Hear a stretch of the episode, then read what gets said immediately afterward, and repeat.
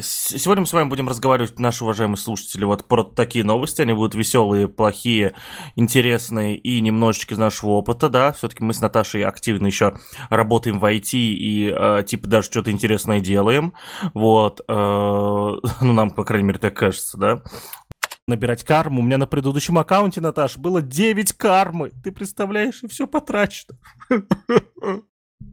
На тебя боженька наказал.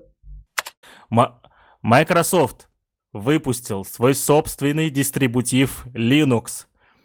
И это серьезно, он прям open source, прям красота. Чё?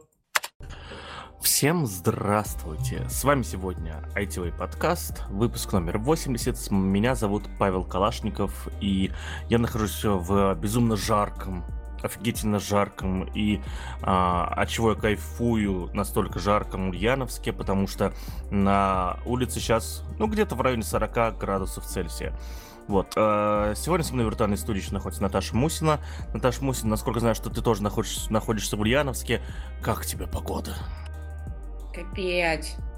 Прям капец. Это очень странная погода. Я живу на седьмом этаже, и мне э, можно открывать балкон, чтобы шел ветер. А в Ульяновске, как известно, ветер практически всегда. Но история в том, что из-за того, что жарко, ветер залетает сухой и жаркий, и поэтому это не кайфово. Приходится закрывать балкон. Но да, очень жарко. Тут еще, знаешь, смешная история. Мне ребята из Юникло прислали уведомление сейчас на тему того, что готовьте сани летом, там, покупайте пуховики и так далее. И это история, когда ты вообще про пуховики не думаешь. И как бы, ну и в эти сани как-нибудь потом. Наташ, просто погода тебе намекает, пора делать нюцы, пора делать нюцы просто, вот говорит это. Фоткаться а... в одежде не получится. А какой теперь смысл? OnlyFans теперь откажется от всякого контента нюцевого из-за своих э, этих банков всяких разных. Знаешь ли, у OnlyFans проблемы. Зачем теперь не делать нюцы, непонятно. Чё? Чё? Чё? Чё? Ну, здравствуйте, Павел Калашников. Одна из новостей этого периода заключается в том, что э, на OnlyFans, как в свое время на Тандер, надавили ребята с платежных систем и сказали, что не будем мы с вами работать и сотрудничать, потому что вы... Точнее как, они сказали, не будем с вами работать и сотрудничать, пока вы не уберете откровенные материалы со своих платформ. Ну, такой. Там, конечно, речь про около порно идет, вот, но Короче, история как у Тамблера. Ты в шоке, да? Тебе надо просто мьютиться сегодня почаще, мы же договаривались. Вот. А, я, в, я, ну да, я грущу, безусловно. Я не был никогда пользователем активным OnlyFans, да, но, походу, надежда на Твиттер только остается. Все. Телеграм там, он прогибается, все остальные тоже.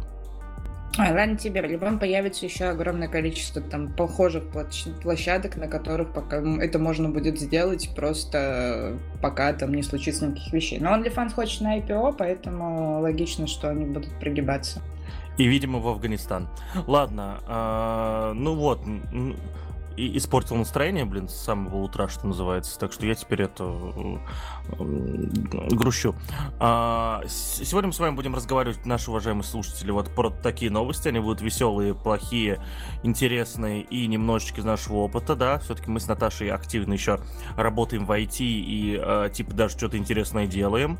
Вот. Э, ну, нам, по крайней мере, так кажется, да. Вот, и, и как раз хочется начать с такой именно темы.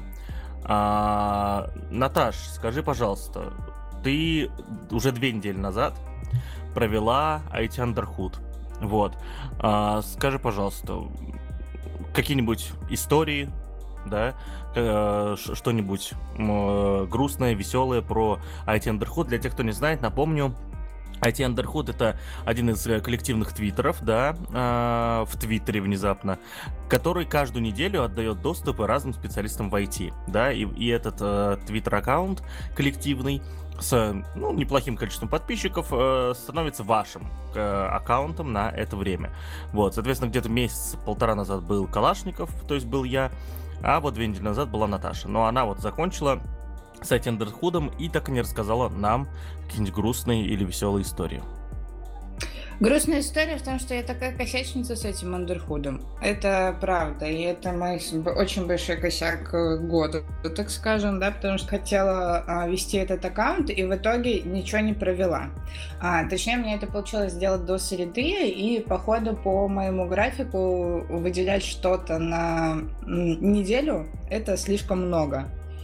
А, и в итоге получается, что в четверг, пятницу, субботу, воскресенье мне было катастрофически некогда писать треды, и поэтому закончила я свой андерход а, очень неплавно и, ну, практически вообще не, не закончила. Передала эстафетную палочку нашему преподавателю по а, профессии верстальщик Никите Михайлову. Кстати, он сейчас тоже как раз находится на стадии завершения своей недели. Там очень много интересных разных трейдов а, получилось у него, а я была не очень активной. Но зато здесь подтверждается гипотеза того, как Паша жаловался на, вам в прошлые разы на тему того, что пишешь что-то по теме, тебя никто не лайкает и на это сильно особо не реагирует, а вот когда ты пишешь что-то, а, что связано с обычным лайфстайлом, вот тогда ты получаешь большое количество реакций. Поэтому как бы здесь вопрос, а, то ли людям не очень интересно слушать какие-то чужие истории, то ли э, они их читают и такие, ну, типа, окей, все понятно, а когда происходит э, там разговор про какие-то другие вещи, они уже действуют более активно. Вот. Я рассказывала про свою работу комьюнити-менеджера, ну и вообще про то, как я приходила в IT, как я уходила из программирования. Но самая топовая моя тема это то, как я с ребятами готовила завтраки. Вот. Точнее, я готовила завтраки, рассказывала про то, как их можно очень просто сделать, да, в том числе и там были рецепты для тех, у кого там нет своей кухни. Вот. И вот они успехом пользовались подтвердила, так скажем, стереотипную историю про женщину и кухню, но, тем не менее, случилось так, что вот на это получилось больше всего реакций. Вот, но для тех, кто думает про то, что Андерхуд это клево, весело и так далее, сразу скажу, что э, вам на это нужно уделять много времени, треды нужно писать, самое сложное это сформулировать э, эти треды так, чтобы они были складными, ладными, и все нормально было э, структурировано и так далее, особенно когда у тебя есть такой немножко текстовый перфекционизм в этом плане, а, и на это приходится, да, действительно уделять большое количество времени. Вот, но, а, к слову сказать, отдельно отмечу ребят-организаторов этого андерхода, вот мы переписывались с Егором по этой теме, это всегда очень дружелюбное общение, поэтому а, в данном случае могу сказать, что если вдруг вам хочется в андерход, то не стесняйтесь писать, я думаю, что можно будет даже а, контакты Егора оставить для те, кто захочет тоже как-то в этой истории поучаствовать, потому что ребята всегда тоже в поиске спикеров. А, ну да, я думаю, что мы а, ссылку на твиттер Егора Толстого оставим, да, вот, думаю, с ним как-то можно будет через него связаться. Вот, а, ты, ты это сказал, это про стереотип, да, там, я оказался такой э, женщиной кухней, да, и я это, решил, то, что ты супергерой, женщина-кухня. Про меня снимут фильмы Марвел. Ну, учитывая тему сложную, подозреваю, что это будет... А, ну нет, это не сложная тема, это, наоборот, популярная, значит, Марвел. Вот. И твоими главными, короче, будут... Э, э, противниками это человек-стиралка и э, человек-пьяный муж. Вот, собственно, вот так вот. Ужасно, я знаю, такое себе. Мы как будто защитников снимаем. Ну, хуже уже быть не может. Ну, вот. ты представь, если бы меня снимали DC, это, прикинь, это окончательно тлен безысходности какое-то советское э, арт-кино. А нет, это просто кино. Про советскую действительность это просто кино, простите. Я э, осознала свою ошибку искусствоведа. Ага, и а если бы это был DC, это был бы Снайдер, и все бы было в слоумо. И черно-белое. Дополнительная версия. Вот. А у чего еще... Э, что еще может происходить в слоумо, но происходит э, в зависимости от того, как вы слушаете. А я говорю про наш подкаст, все-таки я надеюсь, что вы нас слушаете именно в том приложении, в котором можно ускорять, замедлять и так далее. Кстати, меня тут недавно пожаловались, ну как, это пару месяцев назад было, один из слушателей пожаловался, что из-за меня он не может ускорять прослушивание подкаста, потому что я и так быстро разговариваю, а когда ускоришь, вообще непонятно, что, что я говорю. Вот, это было как-то, ну, Но это история про то, что нужно смириться с тем, что мы Тина Канделаки, и нужно, короче, смириться с тем, что у нас очень длинные выпуски, как бы вы их не ускоряли, придется тратить на это очень много времени, чтобы прослушать. Да, это э, там, как было... Назовите самый большой город Австралии, да, вот это вот. вот ну да. Вот. И... А потом, а ты потом идешь на матч про баскетбол рассказывать. Ну, не, а, не слушай, Дина Канделаки вроде бы на матче не выступает, она вроде бы директор Матч ТВ, кажется. Но тебе было бы неинтересно быть просто директором, ты бы захотел в телек. Это правда, это правда, да. Если я когда-нибудь стану директором телеканала, знаете, ну, в смысле, если вы будете видеть меня на каком-то телеканале или YouTube-канале очень часто, знаете, я его директор, значит. Все. Вот. А что еще я вот в данный момент продюсирую и директрирую, это вот подкаст ITV, и а, мы что мы сделали, друзья? Мы, мы сделали автоматический монтаж, про который я в прошлый раз рассказывал, да, а, и а, соответственно, э, предыдущий выпуск был полностью смонтирован у нас на сервере, да, вот, мы, мы сейчас готовим фактически платформу для того, чтобы делать не только наш подкаст, а вообще э, платформу для всех людей, которые хотят делать подкасты, там будет еще куча разных фич, э, одна в тестовом режиме выходит сегодня, но я на самом деле эту э, новость сейчас рассказываю с другой позиции, просьба к вам, уважаемые слушатели, если вы это слушаете, напишите в комментариях в том месте, где вы слушаете, э, в чатике ITV в Телеграме, где-нибудь еще. Э, дайте обратную связь по звуку. Да, мы полностью обновили э, весь pipeline э, обработки звука. Вот. Мне звук не нравится. Даша сказала, что ей нравится. Наташа, ты слушала выпуск предыдущий? Предыдущий нет, еще не успела, хотела как раз это сделать на этих выходных.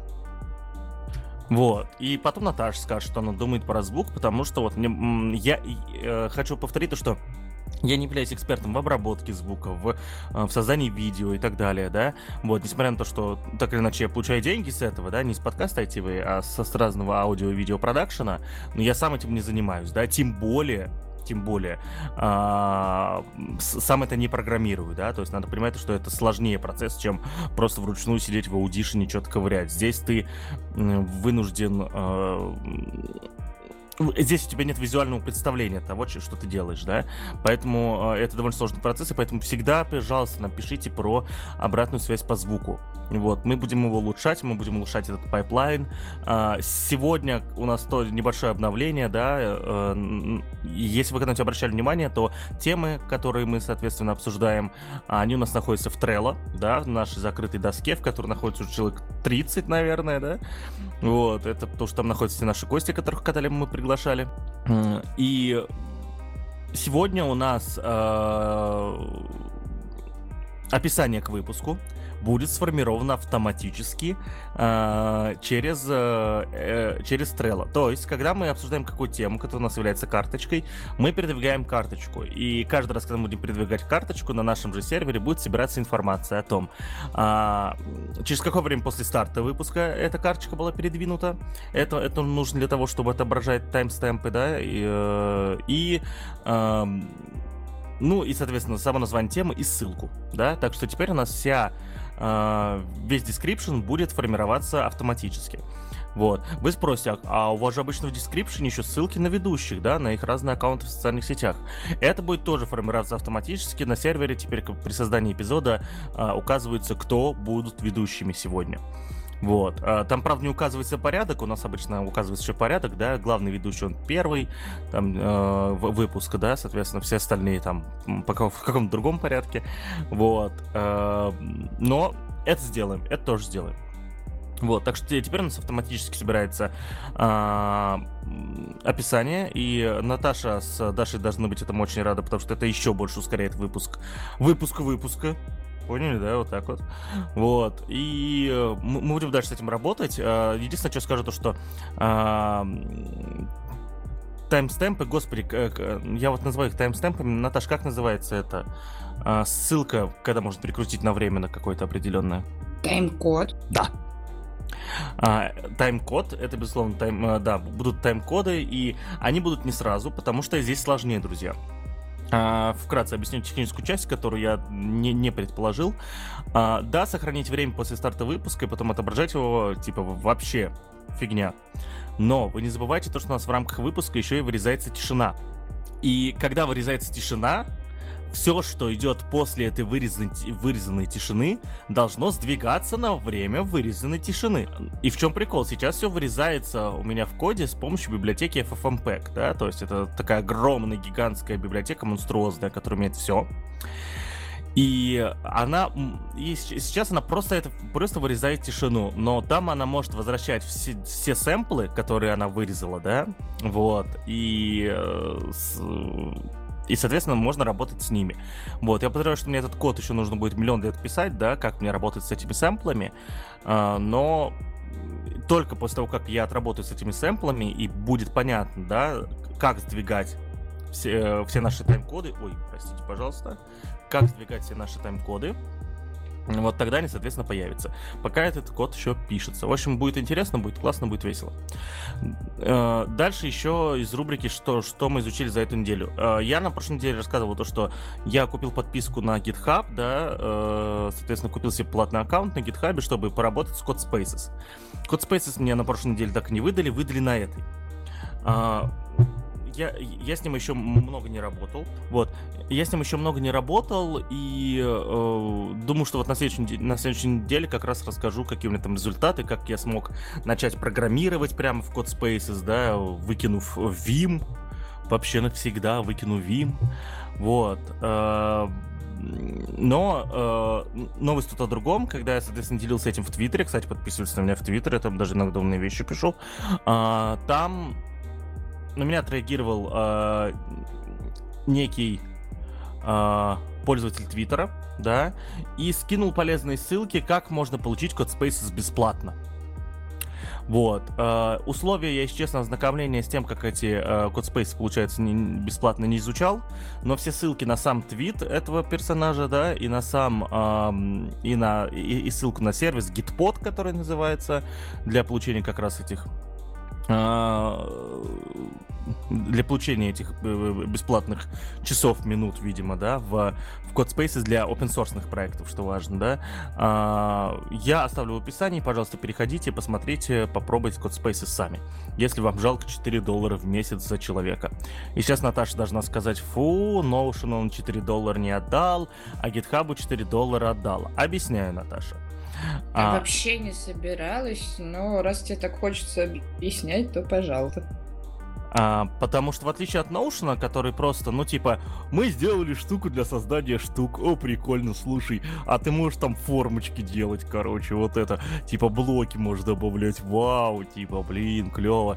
Ну только мы тебе не дадим ни, никакого, ну только ты сиди тыкай э, мышкой, да, все прокликивай, и каждый раз себе мышкой создавай, короче, новое окружение. А и не дали при этом никакого э, профессионального инструмента, с помощью которого я могу настраивать себе э, workspace спейсы, да, вот эти вот пространства. Вот. Э, и сидеть постоянно... Чё? Ничего не поняла. Какие, про какие workspace здесь идет речь, потому что у Notion огромное количество самого разного функционала. Вообще не понимаю, зачем ты сырешь продукт. Типа, ребята сделали продукт, у него есть аудитория, он в итоге стал популярным. Почему ты себе позволяешь, Калашников Павел Вадимович, вести себя вот так вот в отношении каких-то продуктов, которые в том числе помогают двигать э, как-то какие-то другие штуки и создают рабочие места. И у которых с корпоративной культурой тоже все ок. А? Я закончу выражать свое собственное мнение, да, про разные программные продукты. Вот. Я же не говорю, не пользуйтесь Notion. Когда я захочу сказать, не пользуйтесь Notion, я скажу прямым текстом, не пользуйтесь Notion. Но пока я еще этого не сказал. Вот. Так что вот, вот так вот. А, так вот, да, а, мне не дали никакого инструмента для удобной настройки а, моего пространства да, вот, то есть... Э, нужно понимать то, что мы с вами живем в век проектов, да, и э, да, безусловно, возможно, Notion подходит для более стабильных команд, базар ноль да, но я, если честно, его в, в, в этой категории как-то мы пробовал его использовать, не получилось, возможно, просто команда у меня такая не подходила, но он с первого взгляда отлично подошел для проектов. Вот, типа, начинается у тебя проект месяца на 3, на 4, на год, бог с ним. И вот Notion прям заходит на ура, как будто. Вот, и для отдельного проекта, и вот и хочется все настро... настраивать, все, да, для каждой отдельной команды, каждого отдельного проекта. А, и меня вот на третий проект, да, в прошлом году пытался пользоваться Notion активно, меня вот на третий проект уже это задолбало. А, то, что вот нужно постоянно кликать мышкой, кликать мышкой, кликать мышкой, кликать мышкой. И не дали никакого обыкновенного файла, в котором ну, на каком-нибудь, блин, на ямле написать просто. Вот дайте мне, я напишу конфигурацию этого пространства. Я разберусь, какие там есть фичи. Я разберусь, как писать. Если даже дадите не YAML, дадите свой какой-то типа э, язык там э, декларативного программирования, я с ним разберусь. Дайте, пожалуйста, этот инструмент людям, которые умеют программировать, а те, которые не умеют, все равно тоже начнут им пользоваться, потому что э, копипастить текст легче, чем кликать каждый раз заново.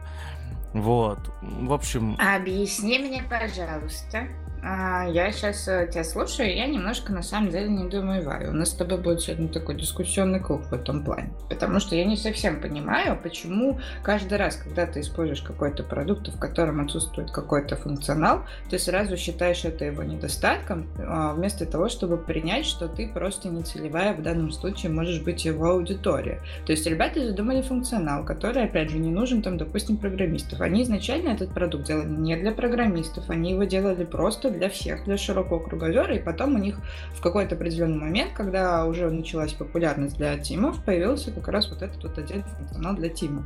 Да, и то team ы совершенно разные, они бывают не только программистские, они бывают еще для digital щиков, они еще бывают там для финансистов там и так далее и тому подобное, да, и просто среди программистов он там имеет определенный успех, определенные а, а, более активное использование, да, ну, скажем так, ну, среди digital щиков, вот, да, и у которых есть дополнительное отдел разработки. Но по идее для отделов разработки есть отдельные другие совершенно софты, да, в которых это можно будет делать. Вот. И я не понимаю, почему ты это приписываешь ему как недостаток в данном случае, хотя просто, ну, просто значит, ты не аудитория этого сервиса. Эм, я э, все, все, все те самые три проекта, которые я пробовал в нем вести, они не были программистскими, да, они не были про разработку, они были тоже, тоже как ты их называешь, диджитальскими, да, все-таки у меня и такие проекты есть, да, их много, и знаешь, что я тебе скажу? Тут, наверное, мысль такая, э, уметь, э, уметь э, что такое программирование, да? Что такое программирование? Программирование это э, в первом приближении э, создание сценариев использования.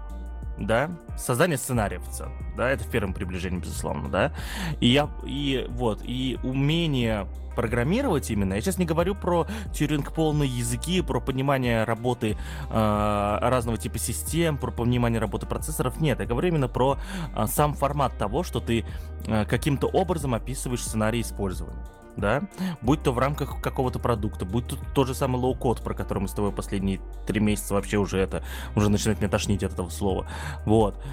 Это навык, которым э, в будущем должны будут обладать чуть ли не все. Он будет настолько же полезен, насколько, я не знаю, Ладно, не буду приводить пример. Меня, я хотел привести пример, как водить машину, но там отдельный разговор, конечно. Вот. Это бу- будет навык, который нужен профессионалам, да, чтобы управлять данными, чтобы управлять... Это будет э, навык, который нужен э, чувакам, блин, из этого, из, я не знаю, с, которые на улицах э, будут не сами подметать, а будут программировать специальные штуки, которые подметают. Ну ладно, эти штуки, скорее всего, будут программироваться по-другому и управлять спутником. Бог с ним, что-нибудь, что-нибудь другое надо это придумать. Но я к тому, что этот навык нужен всем. И коли, э, а учитывая, что Notion, он все-таки для людей диджитальщиков, да, которые так или иначе используют свои цифровые навыки для реализации э, себя, зарабатывания денег и так далее, э, дайте, блин, такой инструмент людям, чтобы они постепенно быстрее развивались. И я как человек, который разрабатывает программное обеспечение, знаю то, что это сделать даже легче для это это спроектировать и легче и сделать даже легче, чем вот сидеть писать все эти кнопки и так далее. Так что вы потратите ресурсов не сильно больше. Вот.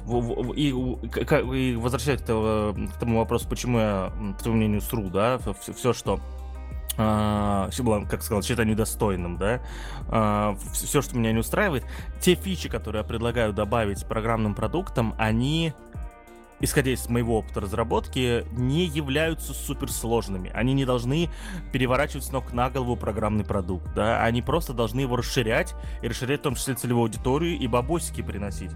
Вот.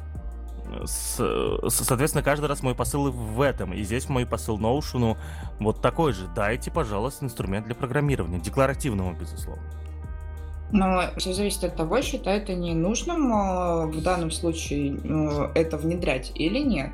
Вот, и плюс ко всему, возможно, есть еще релизы, в которых, может быть, это включено, да, но это просто не случилось, а срешь ты их уже сейчас. Вот, а, потому что это, вот знаешь, это как мне напоминает ситуацию, но у нас в Ульяновске есть проект про набережную. Вот, сейчас для тех, кто не программисты и так далее, будем в метафоры немножко уходить. Короче, смотри, вот есть у нас э, проект про набережную, когда ребята на краудфандинге собирали денежку и что-то там, соответственно, делали. Э, ну, короче, они обустраивали определенный кусочек набережной у Волги у нас в Ульяновске, собирались там сделать лавочки, а, там, сделать граффити, ну, короче, такое организовать досуговое пространство. Да? Делали это, правда, за счет краундфандинг средств, то есть, что насобирали, на то и реализовали, это в том числе был такой эксперимент, посмотреть, будет ли население города отзывчиво к тому, чтобы а, что-то реализовать. Но это, на самом деле, не суть важно для данной истории, но а, реакции довольно-таки у тебя похожи в данном случае на реакцию тех чуваков, которые пишут, что типа а, когда ребята реализовали определенную часть, а, которые начали писать про то, что а вот я там был, а там вообще-то вот, вот, вот, а там вообще-то вот этого не хватает, а мусор там не вывозится и так далее, да, не думая о том, что ребят, возможно, в данный момент не хватало ресурсов, допустим, на это, либо, возможно, это следующий релиз, да, потому что там, допустим, ребята запланировали, что потом они попробуют с помощью а, государства все-таки решить вопрос вывоза мусора, уборки там и так далее, да, и организации там биотуалетов, например. Вот. А, и вот здесь вот твоя реакция на самом деле очень похожа. То есть, типа, ребята либо что-то не успели сделать, потому, или не стали делать, потому что на данный момент это не являлось аудиторной частью, да, которая необходима для пользователя, оно необходимо слишком узкому количеству народа, либо оно просто может не подходить. Вот. А, потому что, допустим, на примере Notion, а, смотри, а, у нас Hexet на Notion, у нас там 17 workspace, которые адаптированы под совершенно разные наши нужды. Вот. И мы прекрасно с ним живем и считаем это замечательным инструментом, потому что каждый из нас, и разработчики, и э, маркетологи, и редактор, который пишет у нас блог, и ребята, которые занимаются продажами, и ребята, которые у нас там занимаются B2B сектором.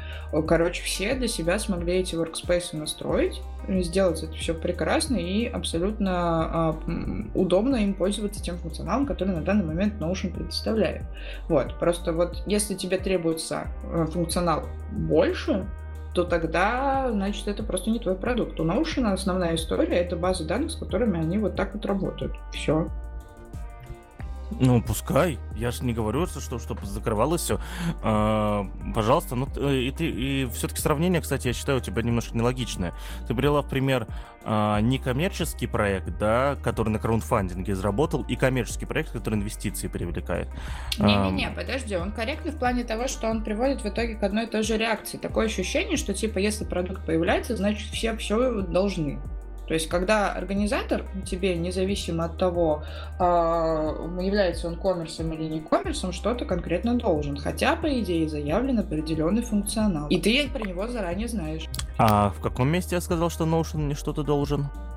Но ты начал говорить, вот почему, а вот, вот вообще-то вот так вот, вообще-то low-code, а вообще-то это несложно, и почему Notion вот так вот не сделает, и это было с позиции претензии. Но мыслит, а где была конкретно мысль, что Notion должен это сделать, иначе ему жопа?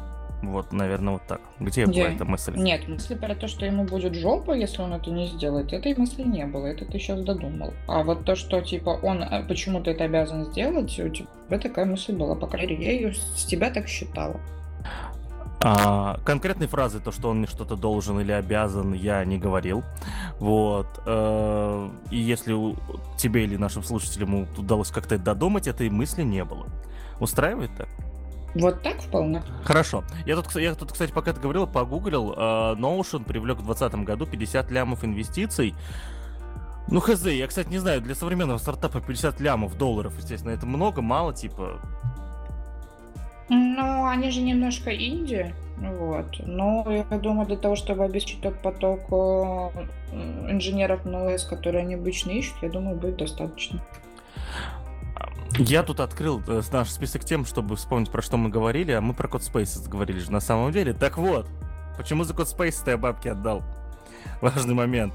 То, что эта штука э, дает тебе возможность копировать. Ну, очевидно, что GitHub, да, как бы у тебя все это э, будет так или иначе э, в коде находиться, да, все твои настройки, дает тебе возможность копировать настройки. И один раз настроив э, этот код Spaces, да, потратив, ну, я часов 20 еще солью, наверное, да, чтобы свои, свои рельсовые проекты запускать на этом код Spaces.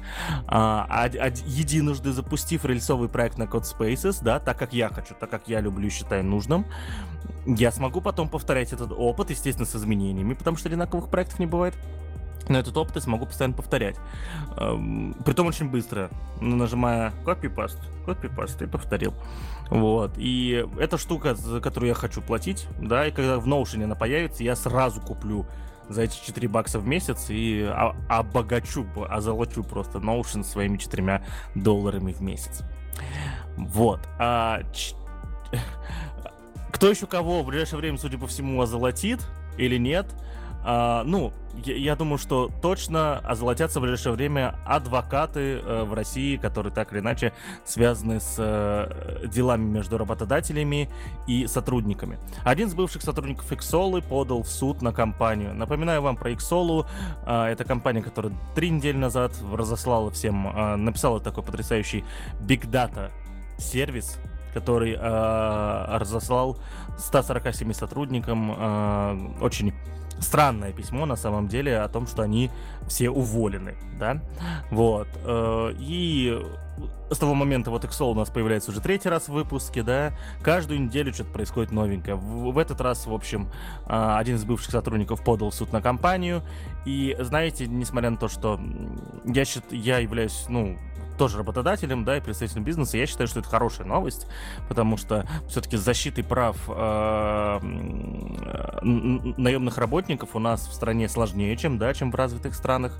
И такие прецеденты, они очень хорошие, они говорят о том, что э, люди постепенно боятся, все, все меньше боятся, э, так сказать, участвовать в неких делах против компаний. Да, то есть мне если честно, параллельно, как закончится этот суд, да. То есть и сама суть дела состоит в том, то, что бывший сотрудник Иксолы подал в суд на компанию, он, э, как же там это сформулировано-то? Наташа, у тебя открыта статья? Да. Ну, я пытаюсь понять, каким словам ты в данном случае отсылаешься. А, какая главная претензия?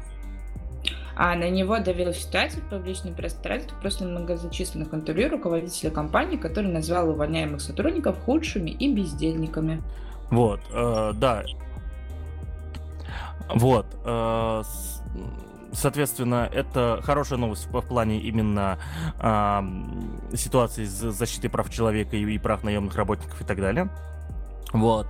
Э, ну, наверное, дополнительных мыслей у меня здесь нет, да, то есть я думаю, что это не последняя новость, связанная с Excel, которую мы э, услышим в ближайшее время, да, вот. Э, Наташ, что ты думаешь по этому поводу? Скажи нам, пожалуйста, это хорошо, плохо или достало это Excel, забыть надо вообще про такую компанию? Не потому что навсегда забыть, а потому что достало. Тут не в этом даже дело. Дело не в том, что Exolo достало и так далее, но Exolo сейчас делает очень хороший прецедент, потому что мы видим теперь э, все больше громких дел, а, которые связаны с тем, что сотрудник э, отстаивает свое трудовое право. И это хорошо. Вот, потому что чем... Э, здесь в чем проблема-то? А, мы уже очень много раз, когда Excel обсуждали, мы приходили вот к какой мысли, что дело было бы, допустим, в какой-нибудь Европе, либо в Штатах, то, наверное, бы так не было. Потому что, черт из два, бы компания себе позволила организовать такого плана письма и вообще попробовала бы организовать такие действия в сторону своих сотрудников. Да? А, потому что у них есть очень четкое, очень хорошее трудовое право, в котором а, говорится о том, что тра-та-та, работодатель, если что-то сделаешь не так, и а, сотрудник на тебя пожалуется, мы будем разбираться, если выяснится, что ты реально накосячил, то будет тебе плохо, будут тебе многомиллионники и так далее. В России такой истории нет, э, и поэтому и появляются вот эти вот странные истории, которые в том числе и в твиттерах обсуждаются, про то, что а вот у меня там работодатель то сказал, вот все сказал, HR вот так себя повел, там и так далее и тому подобное. Вот. И когда вот такие вот дела создаются, э, внимание на новое право становится все больше, да, и, соответственно, то, что чувак подал в суд, это хорошо, это он молодец, да, потому что там еще идет такая моральная история про то, что там говорят про то, что э, там шантаж руководителей, там вот это вот все, путем шантажа пытались создать видимость правомерности своих действий. Да, вот надо, короче, в этом деле разбираться. Вот, и э, если э, работодатели теперь начнут понимать, что в случае чего вообще-то, если вы плохо расстаетесь со своими сотрудниками, это может привести к каким-то определенным действиям. Это не история про то, что вы пытаетесь обмануть какую-то свою систему. Это история про то, что нужно быть классными, хорошими работодателями. И вообще, в принципе, расставаться надо уметь хорошо всегда. И это касается и э, работодателя, да, который отказывается от своего сотрудника, когда он там по каким-то определенным критериям не подходит, ну и, кстати, в сторону сотрудника, который увольняется. Да, и увольняйтесь всегда хорошо, потому что иногда бывает такая история, что приходится возвращаться. Да, а, ну, там, особенно когда дело касается enterprise подразделений. Вот. А, и здесь вот как раз мой point, как раз в создании вот этого прецедента громкого, что программисты будут теперь понимать, что у них есть реальная возможность в случае, если а, компания в их сторону применяет какие-то очень странные действия, можно э, пойти, обратиться в суд и отстаивать свои права. Возможно, да, это история про то, что чувак хочет поиметь с компанией деньги, но а с другой стороны, а почему и нет, если они реально накосячили.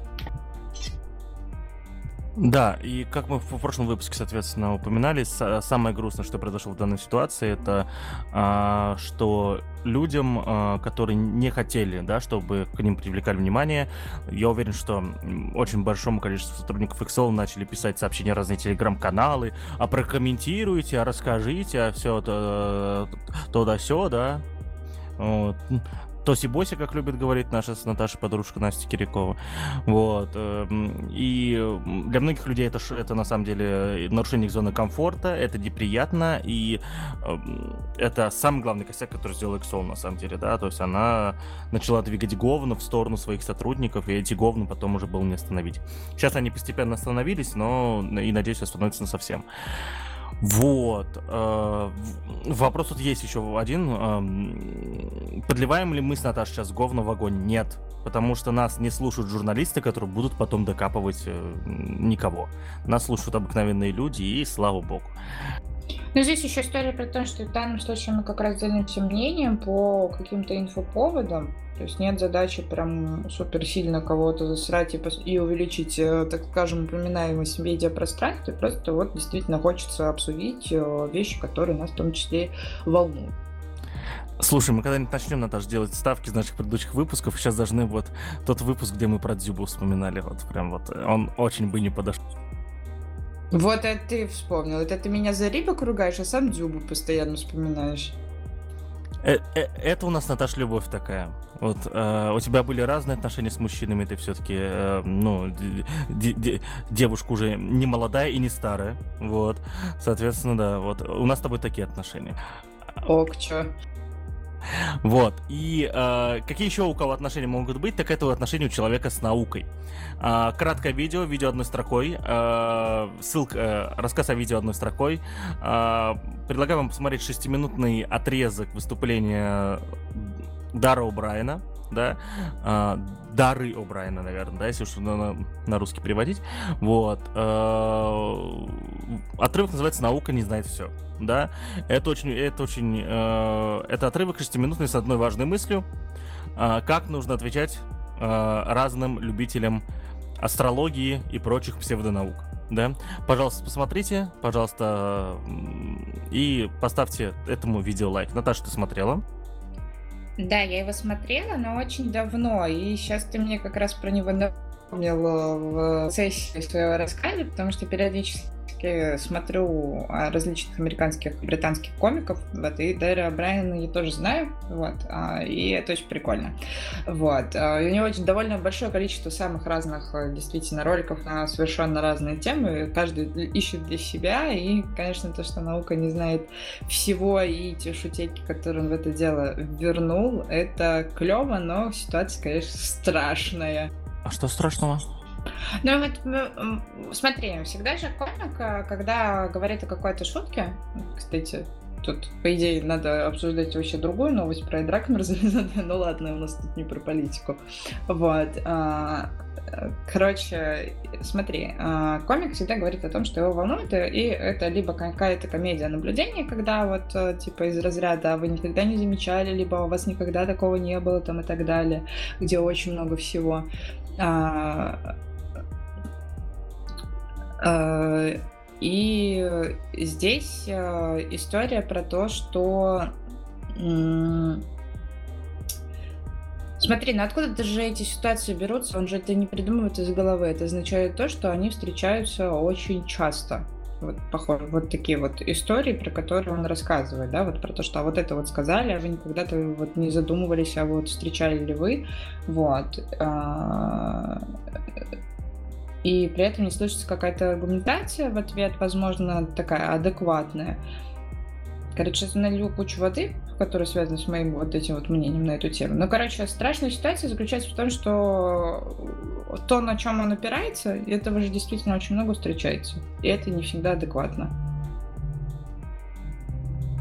У тебя там как будто концерт э, э, Волторны начался рядом, потому что слышно, вот не, не просто какой-то гул, а вот именно такой, знаешь, э, как будто кто-то что-то играет. А это потому, что я живу в многоквартирном доме, и у меня э, в итоге э, какие-то очень активные стали соседи с восьмого этажа. А, и это, конечно, тот самый большой комплект, когда происходит куча всего.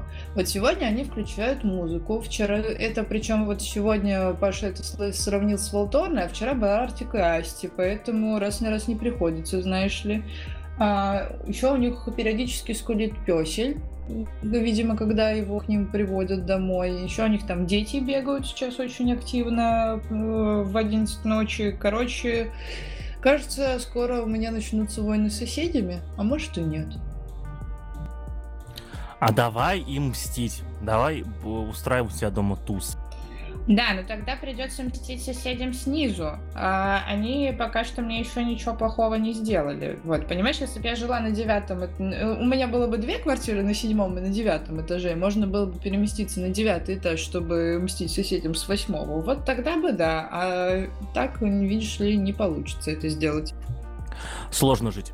А что еще сложно, это играть в плохие игры, и у меня тут это краткая история о том, как первый раз в жизни захотел свернуть а, деньги за игру. Я вообще в целом не, не поклонник, да, таких вещей, как возврат денег, тем более, когда ты получил, ну, стабильно работающий продукт, но он тебя не устроил по каким-то твоим внутренним критериям, а вот тут захотелось да, то есть это был стабильно работающий продукт, но правила в нем придуманные, они меня совершенно не устроили.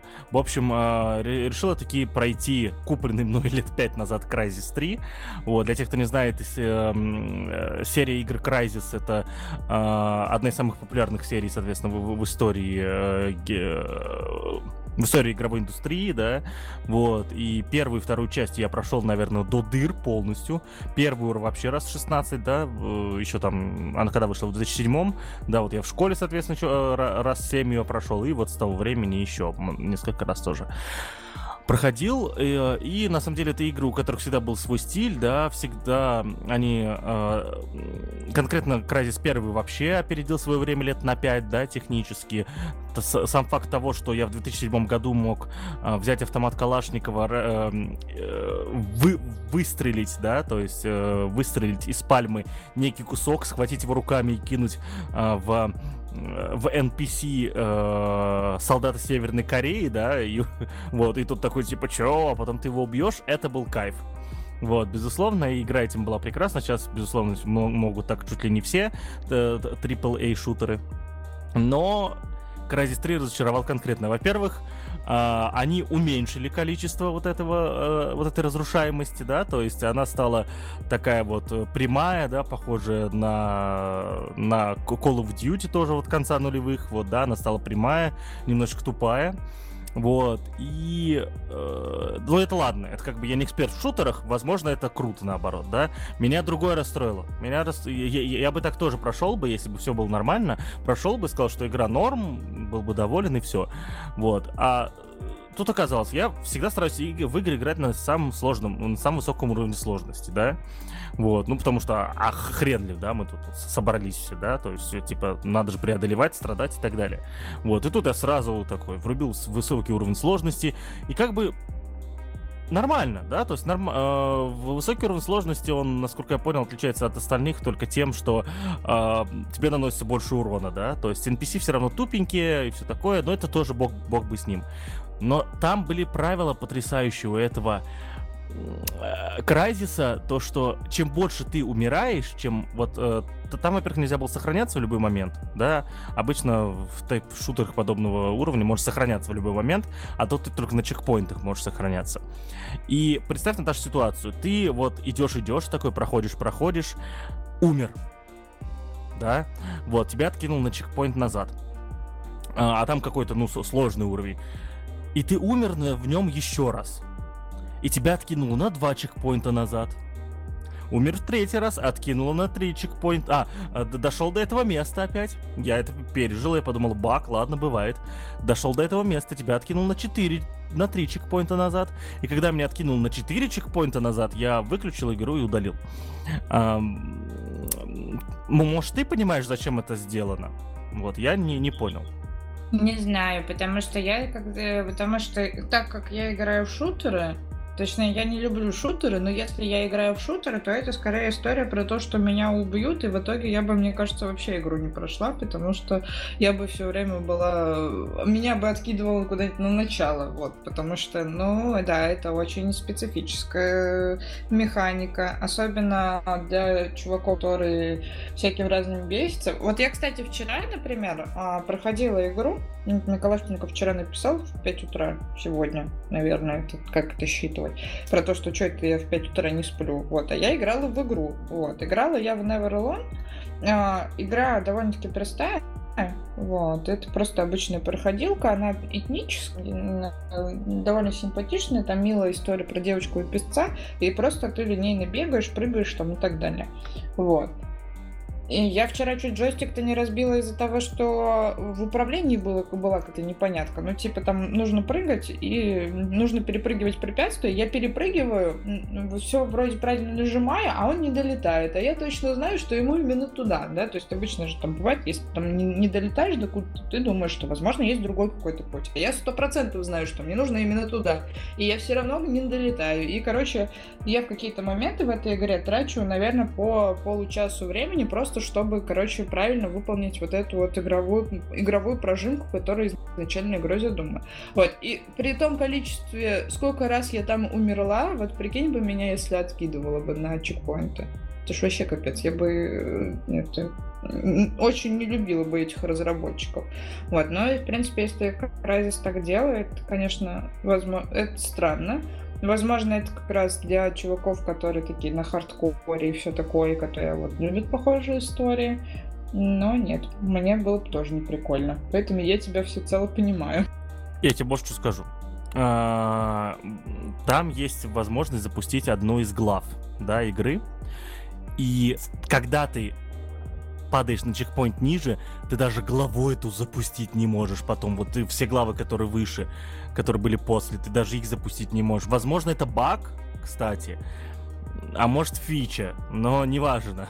Типа, а, а, это испортило окончательно э, возможность играть. И, в общем, грустненько, грустненько. Возможно, я когда-нибудь э, преисполнюсь и захочу опять про, все-таки попробовать пройти Кразис, врублю, влюб, врублю уровень сложности соплячок и на одном дыхании все пройду, ни разу не умру.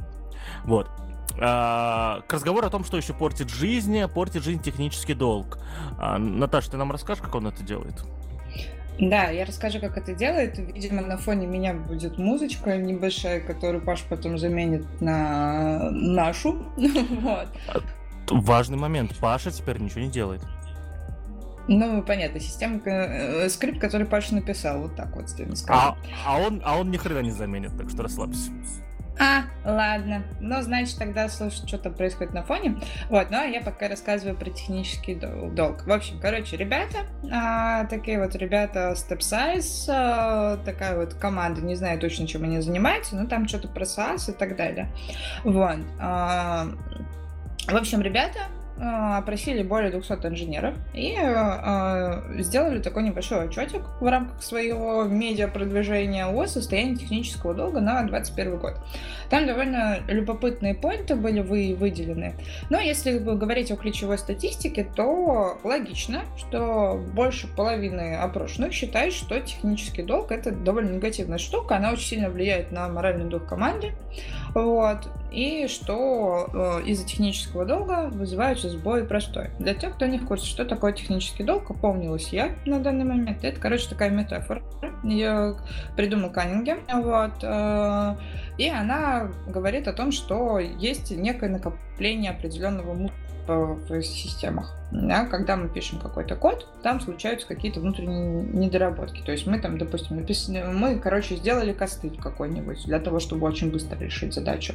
Либо написали какой-то нечистый код там и так далее. Вот, в итоге это все формирует вот этот самый, самый мусор, который в дальнейшем называется технический долг. Вроде правильно объяснила. Паша, подтверди, я хорошо объяснила сейчас или нет? Да. Класс. Вот, в общем, и вот этот самый технический долг, это такой э, момент, который очень часто обсуждается разработчиками, вот, и поэтому вот к чему, собственно, это исследование. А, что было выяснено? что из опрошенных ребят инженеры говорят, что они тратят по 6 часов в неделю, а это примерно один день, на решение технической проблемы. А, и, соответственно, а, если обоснование технического долга может помочь инженерам отгрузить продукцию на 100% а, быстрее, и а, большинство инженеров считает, что команда отправила продукт на 100% быстрее, если бы у них была процедура погашения технического долга. И, соответственно, они считают, что они были таким образом продуктивнее. И там дальше в исследовании идет расшифровка по каждому вот этому пункту, где ребята как раз э, делились своими какими-то инсайтами, которые они в данном случае углядели, да, что нужно, ну, что э, разработчики часто, допустим, вынуждены давать приоритет новым функциям, а, но при этом вот у них есть вот, это, вот эти вот работы по техническому обслуживанию кода, который был создан ранее. Вот. Очень много времени тратится а, на технический долг, хотя могло бы быть потрачено на какие-то другие а, вещи. Да, очень много тратится на обслуживание системы, особенно устаревшей части. И если бы это было, то это бы сэкономило время. Да, там есть еще, кстати, взаимосвязка с тем, как компании могут на это реагировать, да, и про то, что э, было бы классно про это тоже до менеджера доносить, да, про то, что есть несколько инструментов для управления техническими проектами, ну, да, там про Jira говорится и все такое. Вот. Но основной вывод, который мы в данном случае получаем про, по этому документу, в общем, ребята надеются, что вот они сделали вот такое вот исследование, в очередной раз подтвердили, что технический долг это реальная проблема, что сжирает кучу времени и все такое. И вот с этим вдохом можно идти к своему менеджеру, а, и говорит, что типа, ребят, смотрите, это не только у нас такая проблема, это еще и у других такая проблема, тоже волнует, давай что-нибудь придумаем, чтобы это все оптимизировать. Вот так вот. А с самим отчетом вы сможете познакомиться по ссылочке к эпизоду. Тут есть важный момент, Наташ. А, почему а, такой документ может не работать? Это, это, ну, как сказать, он по моему опыту не будет работать по умолчанию. Объясняю все современные люди, которые так или иначе ну, являются представителями бизнеса и при этом не являются техническими людьми, а, понимают то, что современный программист это человек, который э, постоянно сидит в интернете, да, мысли, которые он излагает, это не его придумки, да, соответственно, это какие-то э, более-менее уже устоявшиеся вещи, ну, как минимум э, то, что кто-то другой уже делал и так далее, и так далее, и так далее. Э, и по сути здесь э, вопрос работы с техническим долгом э, зависит только напрямую от того, насколько человек из бизнеса доверяет техническому специалисту, с которым, соответственно, он сотрудничает.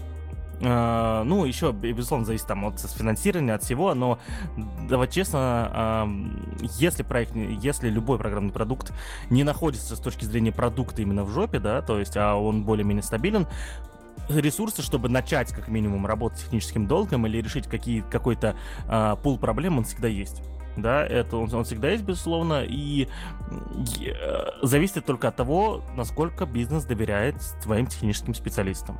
Вот, так что, наверное, ну, это мне кажется, это мне кажется, опять же, да, что вот такой документ, он едва ли сработает.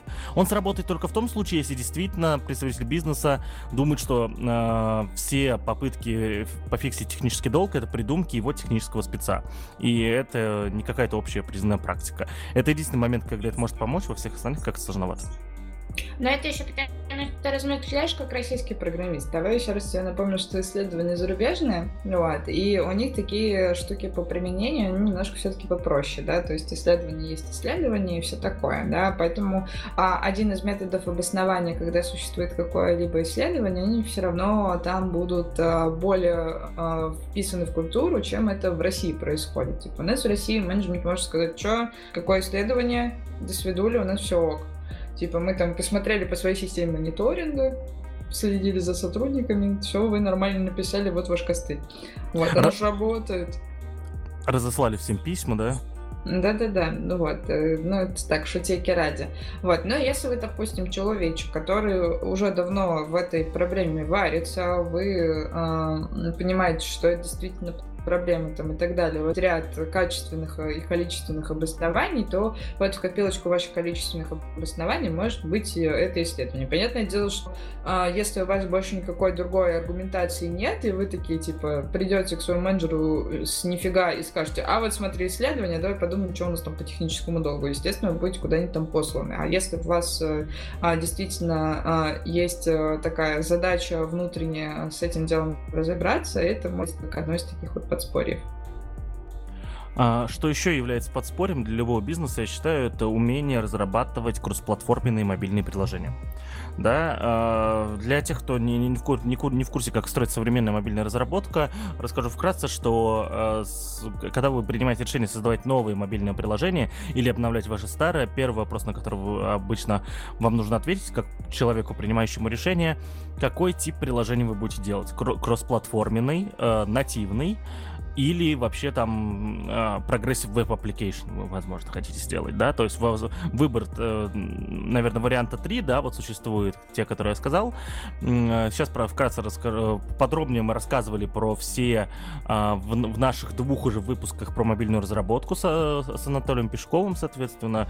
А, там очень, очень все классно было развернуто, я считаю, да, то есть этот выпуск теперь скидываю всем, как только в разговор заходит о том, а, как это вообще все работает в мобилке сегодня. Ссылки на оба выпуска будут в описании.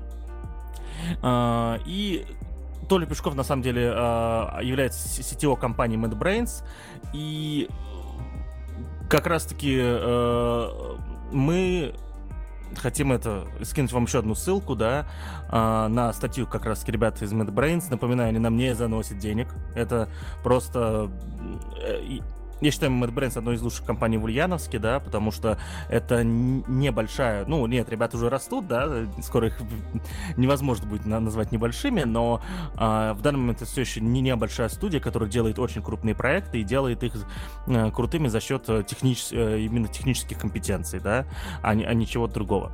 Вот. И, собственно, ребята в статье доказывают, э, почему кросс-платформа важна. Это вот разговор как раз о материалах, которые можно скидывать бизнесу, если вдруг бизнес вам почему-то не доверяет. Вот, как раз-таки можете, можете скидывать ему этот материал. Я почитал статью, она как раз-таки такая бизнес-ориентированная. Ну, она написана на VC.ru, а не на Хабре. Так что, я думаю, все э, здесь все, все к всему подходит, поэтому прочитайте статью, возьмите аргументы себе, если вы вдруг поклонник кросс-платформы, да, и хотите так или иначе э, доказывать бизнесу, что нужно работать с кросс-платформой. Ну и в целом, если вам даже не надо это делать, просто знать, как разрабатывать современные мобильные приложения, как развиваются кросс-платформы, даже с точки зрения фактов, да, то есть вот в этой статье доказательной базы особо нет, да, просто типа ребята по фактам прошлись и сказали, почему важно, почему нет. Вот. Очень советую к прочтению. Что еще советую к прочтению? Это э, рейтинг любимых языков программирования от Stack Overflow. Мы, кажется, это обсуждали. Нет? Не помню. Потому что я... Ну, даже если обсуждали, то и ладно. Как бы, короче, рей... нет, мы с тобой, по-моему, какой-то другой рейтинг обсуждали. Рейтингов давно, у каждого постоянно обходится, приходят какие-то обновления. Мы с тобой обсуждали гитхабовский рейтинг. Вот что мы обсуждали. Astflow мы с тобой не обсуждали. Вот. А, и, собственно, в чем прикол? 83 тысячи спецов было опрошено. А как вы знаете, я люблю, когда кого-то опрашивают, когда много мнений дел, делают всяких разных, из них выделяют какие-то выводы. Так вот, короче, ребята из Stack Overflow довольно-таки популярный ресурс. Наверняка вы все про него знаете, а если не знаете, то просто познакомьтесь, даже расшифровывать не будем, что это такое. Вот, в общем, сделали тоже свое очередное ежегодное исследование. Насколько я помню, они там начали затравки по нему еще в мае, там начали выпускать его там по блокам и так далее, периодически его дополняют. Вот, и составили в нем рейтинг языков программирования, с которым а, разработчикам нравится больше всего работать. Здесь в чем прикол таких рейтингов? То, что они же всегда, когда мы говорим про популярность языков, языков программирования, они каждый раз на самом деле эти рейтинги э, подразумевают очень разные. То есть вот Stack Overflow спросил именно, с чем им нравится работать. GitHub там, например, спрашивает про то, точнее, они там проводят свою аналитику, свое исследование о том, как, на каком языке там пишут э, через в GitHub, чаще всего.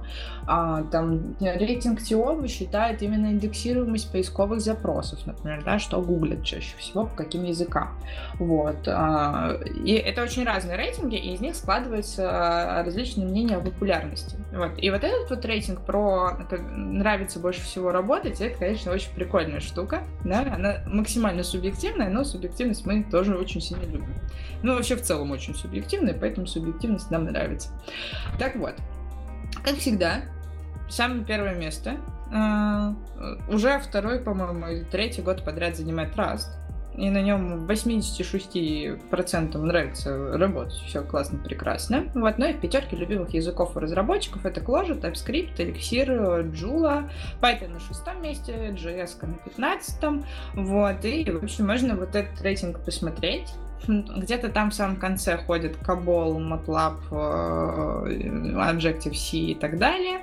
Вот. Ну и там же как раз в этом исследовании можно посмотреть на облачные платформы и так далее. Есть исследование рейтинга зарплат, э, ну, учитывая, что это зарубежные вилки, там, и они довольно-таки медиальные, но там тоже как раз можно всякое интересное посмотреть. В общем, исследование довольно-таки большое, любопытное, на английском языке, вот, поэтому приходите и смотрите. Ищите свой любимый язык. Пишите нам в комментариях, на чем вам больше всего нравится писать. Ну вот да, как раз таки наличию в этом списке Джулии я удивлен. Насколько я помню, это вообще язык для математических вычислений.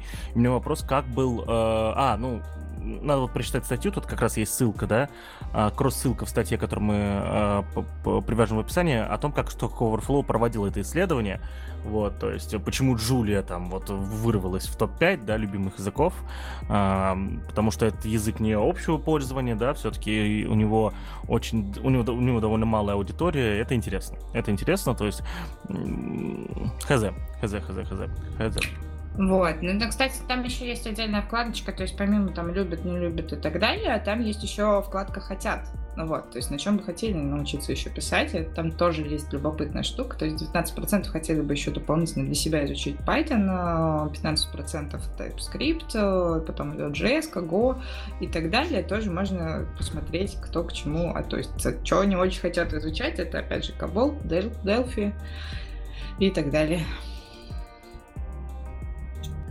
И я вот сейчас опять ты меня будешь мусина хейтить за то, что я сам хейчу всех. Сразу видно, что индустрия тупеет. Руби у них не, вот типа 46% людей, которые не любят Руби. Я знаю, почему эти люди в основном все говорят. За исключением тех, кому кто пробовал, работал и реально не понравилось. Они говорят, что сложно, прям невозможно сложно на нем писать. Он такой, типа, супер сложный. Господи, какой же я бедный, им сложный язык, не могу осознать. А-а-а. Руби да. сложный, я не знаю, я не впервые слушаю эту аргументацию. Что я, по крайней мере, среди разработчиков, с которыми общалась я, у меня не было такой аргументации, что типа Руби это сложно. Вот, скорее, типа, были аргументации из разряда, а кому он нужен, типа нет проектов на них, но это для тех, кто не работает с международными продуктами, и там очень много вопросов к Legacy коду и так далее. Вот. Но как бы вопросы про сложность, ну, типа, считается, что Ruby это очень простой язык, он для ленивых, и, типа, с учетом того, что у него слоган про то, что он создан для того, чтобы сделать разработчика счастливым, это странная история. Как раз таки в том-то и сложность, да, то есть э, э, Ruby, являясь очень динамическим, очень, э, так сказать, выразительным языком программирования, дает возможности, э, э ну, создавать действительно э, код, который там э, делает очень много вещей, да, его, его, его исполнение зависит от контекста, да, то есть и всем этим можно управлять. И для многих разработчиков это на самом деле очень э, большое ограничение, да. Я к этому привык, да, я к этому привык, то, что я вижу код, и я знаю то, что то, что я вижу, это не факт то, что есть на самом деле, да, то, что всегда нужно думать о контексте исполнения, то, что э, это первое. Во-вторых, уметь э, уметь метапрограммировать, да, и читать код, в, котором, в котором реализовано так или иначе метапрограммирование, это тоже скилл, который на самом деле годами вырабатывался, да, сейчас уже, сейчас уже, понятно, читается все легко, вот, но для некоторых это прям сложно. Вот совсем недавно в Твиттере там чувак один писал, типа, «Э, я не умею пользоваться редьюсом, ну, типа, и это, насколько я понимаю, очень средняя ситуация, то, что люди даже редюсом пользоваться не умеют, да? О каком метапрограммировании может идти речь, когда ты, когда люди, ну, тупо вообще даже не понимают, как управлять коллекциями, да? Интересно, интересно управлять коллекциями современно. Вот, и, безусловно, из-за этого Ruby становится для многих сложным, потому что reduce там это то, что ты должен в нулевой день использования как бы выяснить, потому что э, это, ну, это прям вообще приколюхи, да? Прям вот настолько приколюхи по сравнению с тем, что там можно делать, э, с именно с абстракциями, да, то есть э, вот, и для, для многих это ограничение. К сожалению, скорее всего, Руби из-за этого и умрет. Ну ладно, помянем. А, а что вот точно не умрет, так это э, наручные часы, да, вот, э, ну, по крайней мере, в, в том виде, в котором мы, мы знаем сейчас, они сохранятся, потому что это привычный, об, это привычный, э, ну, как называется, предмет одежды, когда, типа, это аксессуар, это привычный аксессуар. Да, оно самое. Вот, почти по-русски научился разговаривать. Вот, это, это привычный аксессуар, от которого мы все э, навряд ли избавимся в ближайшие хотя бы десятилетия точно. И э, я хочу приложить ссылку на прикольные часы, да, э, смарт-часы, на которые я наткнулся, удивительно не Samsung, но это часы, господи, я забыл их название, сейчас, секундочку. А, это часы... Pine Time. Pine Time, да. Вот. А, у них есть две потрясающие э, фичи. Во-первых, они стоят 27 долларов. Э, чтобы вы понимали, это примерно 2000 рублей. Вот. Э, но, э, вот, и, и но при этом доставка в Ульяновск, там, да, с их сайта будет стоить еще 35 долларов. Ну окей, нормальная ситуация, мы привыкли. Но главная фишка на самом деле не в цене, главная фишка в том, что они созданы полностью из свободных компонентов. Это open source часы. Вот. Это прикольно. Вот. Более того, по той ссылке, что я приложу, можно купить за 50 баксов еще сразу. Э, прям тулкит, да, ой, простите, не, не toolkit, DevKit. DevKit для работы с этими часами, да, то есть э, DevKit это набор, эм, как это сказать, набор инструментов для того, чтобы как-то перепрошивать, разрабатывать для этих часов и так далее. Вот, в общем, это прикольная тема, да, полностью open source часы, вот, которые могут связываться с вашим смартфоном, они поддерживают, насколько я понимаю, связь с Android и с iOS. А, и на самом деле, вот у меня сейчас э, до конца месяца пока проблемы с бабушками, да, вот, то есть нету денежек у Пашеньки, ну, в смысле лишних, да, то есть мы, мы, мы тут сейчас ремонты делаем, но в сентябре я себе закажу обязательно часы как вторые, да, вот, потому что тема прикольная. Они никогда не станут основными, потому что если вы посмотрите там, ну, дизайн у них скудный, да, это первое, во-вторых, там все-таки э, а, фич не так много, ну, как вот вторые часы, которые просто можно носить, да, и а, рассказывать в барах, типа, смотрите, это open source часы, если что, тут Linux нахрен. Вот. Э, это прикольно, это, это немножечко погружаешься в индустрию, да, какая-то дополнительная эмоция для меня положительная, даже если они будут плохо работать, э, нося на руке э, э, это э, Free Software и Open Source, я буду радоваться. Вот. Наташ, ты купишь себе часы open source? Я понятия не имею, как ими пользоваться в данном контексте, но я этот вопрос изучу. Вот. Я вообще на самом деле небольшой поклонник смарт-часов, хотя вот последний мой эксперимент по очередному внедрению э, в, в ношение часов, он пока что держится целое лето, нет, не целое лето, пол лета, да, то есть я полтора месяца сейчас хожу с часами, и вроде как даже себя норм чувствую, потому что я догадалась, что можно отключить все уведомления от сообщений, которые приходят, и, и моя жизнь стала проще. Вот. То есть они используются именно как, именно как трекер и именно как часы, и это классно. Вот. И, и пока дополнительных каких-то функций мне не требуется. Мне, конечно, жалко, что обычный вид часов может умереть, но хотя с чего бы это, потому что это все равно остается либо какая-то премиальная часть, либо еще что-то такое. Вот. Ну, как элемент э, образа вполне себе может оставаться. Вот. Даже часы это клево. Это, пожалуй, один из немногих аксессуаров, которые я люблю. Вот. А что, что касается смарт-часов, надо подумать. Особенно open source. Одна из смешнялок то, что перейдя вот именно на страницу смарт-часов, да, тут написано синим текстом дисклеймер о том, что помните, что это необыкновенные часы, пользоваться ими сложно, вы немножечко устанете от них. В общем, э, классно еще то, что ребята из вот этой компании Pine, да, э, отговаривают, да, то есть они тебя предупреждают и отговаривают покупать эту штуку. Это честно, это прям честно, люблю, когда так происходит. В общем, респект ребятам, куплюсь, чтобы поддержать проект в том числе. Вот, в общем, вот так вот. А что еще нужно поддержать?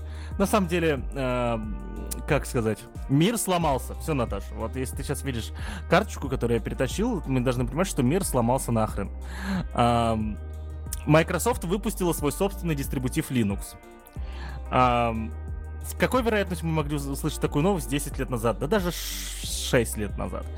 Да вообще типа с нулевой. Э, то есть э, тогдашние директора Microsoft, там Стив Балмер или кто там был тогда, говорили, что open source это вообще зло, типа это дорога в ад и прочее. А тут Microsoft. Мало того, что Microsoft еще Windows 10 интегрировал, типа, э, это Windows Subsystem for Linux, да, вот, то есть возможность использовать Linux и установить из Microsoft Store, да, из официального магазина Microsoft приложение Ubuntu, да, а, так тут еще Microsoft выпустила свой собственный дистрибутив. Да, он не для персональных компьютеров. Он, прежде всего, как там написано в описании, э, этот дистрибутив, кстати, называется э, CBL Mariner, да, вот, э, и он для облачных инфраструктур, да, то есть, и, видимо, они собираются перетаскивать постепенно свои облачные инфраструктуры на этот дистрибутив, а то зачем Microsoft делать свой собственный дистрибутив? Вот. Ну, в общем, охренеть, да, э, из вещей, которые это интересно, я не нашел там возможности его скачать, да, это дистрибутив, насколько я понимаю, они пока предоставляют только код, да, на, на в открытом формате лежит, и способы сборки, да, то есть нужно самому собирать этот э, дистрибутив. Я не мастер собирать Linux дистрибутивы, да, я пробовал делать полтора раза в жизни, оба раза я закрывал эту тему после какой-то первой ошибки, понимаю, что, типа, а чё, чё, язык C надо знать, а чё, это написано, да? Вот. Э, насколько я понимаю, сейчас сборка дистрибутивов, она стала более э, человечной. Я, то, что я пробовал, было лет 8 назад. Вот. Э, этот дистрибутив можно собрать и начать им пользоваться. Вот. И я что вангую, Наташ? Я думаю, что Windows 12 навряд ли, а вот Windows 13 будет уже на ядре Linux. Ну, обычно перекип, перепрыгивают. Двенашка будет, тринашки, возможно, не будет. вот. Переп... Не любят же число для использования в э, всяких версиях там и так далее. Ну, посмотрим, будет такая дань моде или нет. А, не знаю, непонятно, но радостно от того, что в том числе они еще и другие open source поблагодарили, которые посчитали нужным. Вот, это клево. Дока клево. Мне нравится, как дока составлена. Ритме отличная. Да, да, ну, в, в целом там есть все, все, все нужные ссылки, соответственно, там их читаешь. А да, кстати, почему ну, про новости сейчас рассказали? Я про то, что эта штука разрабатывается, слышал, ну, где-то уже несколько месяцев. Просто тут вышла новость о том, что вот, и как раз-таки вы можете это заценить по ссылке в описании, вышла версия 1.0, то есть эта штука еще и стабильная, прикинь. То есть Microsoft выпустил на своем официальном аккаунте да вы представьте, это я вообще не могу даже представить. Типа, вот лет 7 назад, если бы мне сказали такое, я бы обвинил человека, что он в каком-то непонятном состоянии. Microsoft на своем официальном аккаунте на GitHub выложил свой дистрибутив Linux. Я, я не знаю просто. Uh, ну что я могу сказать? Мы победили просто. Что, по, еще нет, конечно, да? Вот победой будет окончательная это, то, когда Windows начнет работать на, на ядре Linux.